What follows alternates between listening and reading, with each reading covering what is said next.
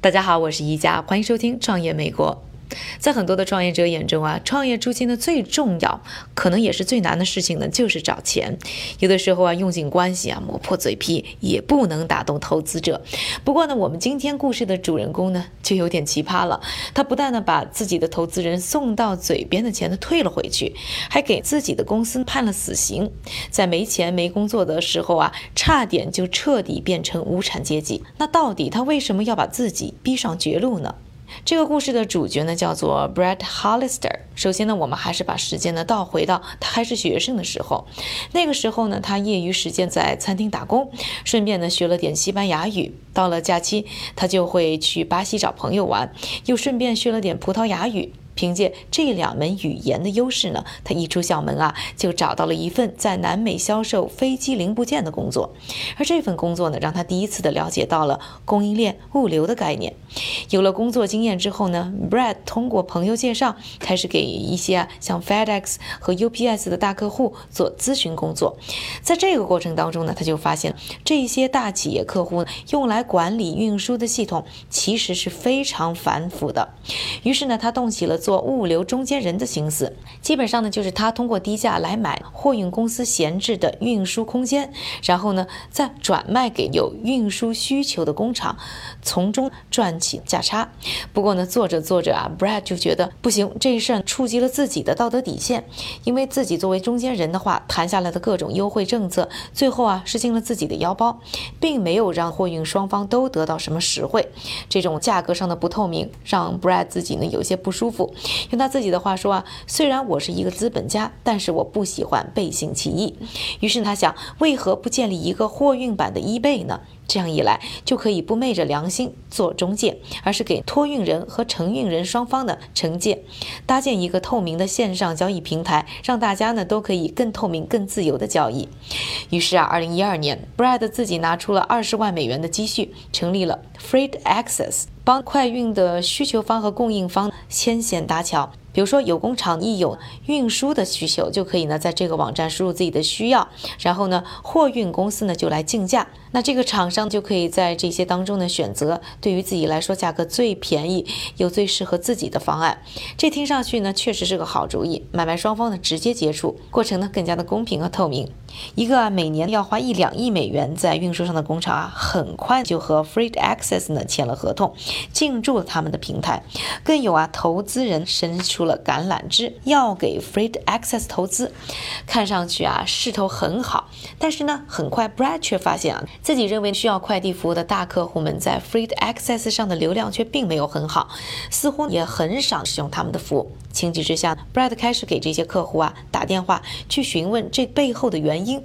结果被告知呢，你们这个平台是挺好的，但是他们太忙了，没有时间去用 Brad 的服务。究其原因呢，首当其冲就是大多数的托运人啊，都是有自己长期合作的运输公司，不但因为有长期合同的限制，更是培养成了习惯，想运货了就直接打个电话给这些合作的物流就可以了。而在 Freight Access 上，托运人需要自己每一次输入呢自己单个的需求，承运方再来竞价。虽然最后确实能省下一些费用，但是也搭上去了不少的时间成本和人力成本。Brett 意识到啊，对于这些大公司来说，运费呢还不是最重要的，特别是如果呢这需要他们投入更多的时间成本和人力成本的前提之下，Brad 说这就像呢让你的员工本来呢每周五下午四点就可以下班了，这个时候却要他们加班一个小时，他们自然是不愿意干活的，这是一样的道理。而对于 Brad 来说啊，如果自己都开始怀疑自己的商业模式，那是不是公司就应该赶紧关门才对呢？而就在这个时候，诱惑来了，Freight Access 拿到了一个大客户，有了这个大客户做担保，Brad 就可以轻松拿到投资人许诺的投资两百万美元，这可以说是万事俱备，只差他们在条款清单上签字了。但在 Brad 看来呢，现在的模式如果有问题，短期内虽然呢公司是可以盈利，但是长久来看，很可能呢现在这个马上就要签单的客户会落入啊之前大客户一样的困境，就是 Freight Access 虽然好，但是用起来耗时耗力，慢慢也就不用了，让客户花钱但不解决任何问题，显然是有悖于 Brad 的初衷的。所以呢，反复的思考之后啊，Brad 终于决定对这个客户说 No，而这也就意味着呢，马上就要到手的两百万美元投资。也就打了水漂，就此给 Freed Access 短暂的生命画上了句号。但是 Brett 呢，也并不想离开这个领域，他想继续寻找更好的方式。给行业解决痛点。其实呢，不管是在创业的路上，还是在人生的旅途上，我们要面对很多的诱惑和选择，是坚持还是放弃，往往只是一念之差。我们常常听人说啊，只要坚持努力就有回报的一些鸡汤，但实际情况呢，往往并不是这样。如果一味的坚持一个错误的理念、错误的想法，坚持就会变成蛮干。而且会越陷越深，这个时候啊，学会止损就变得非常的重要。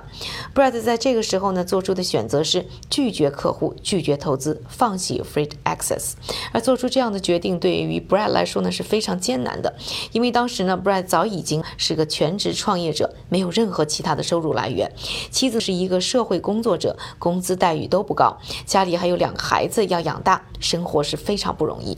除了大胆的放弃，Brad 呢依然还是有他的坚持。是，就是本着自己的初衷留在这个行业，去寻找呢更好的方式解决行业痛点。他的执着加上多年来在行业里的声誉和人脉，让他很快又开始为一个新客户做起咨询，干起老本行。这个客户不是别人。就是在美国中西部拥有三十四家店的鞋业大亨 Jim Rogan。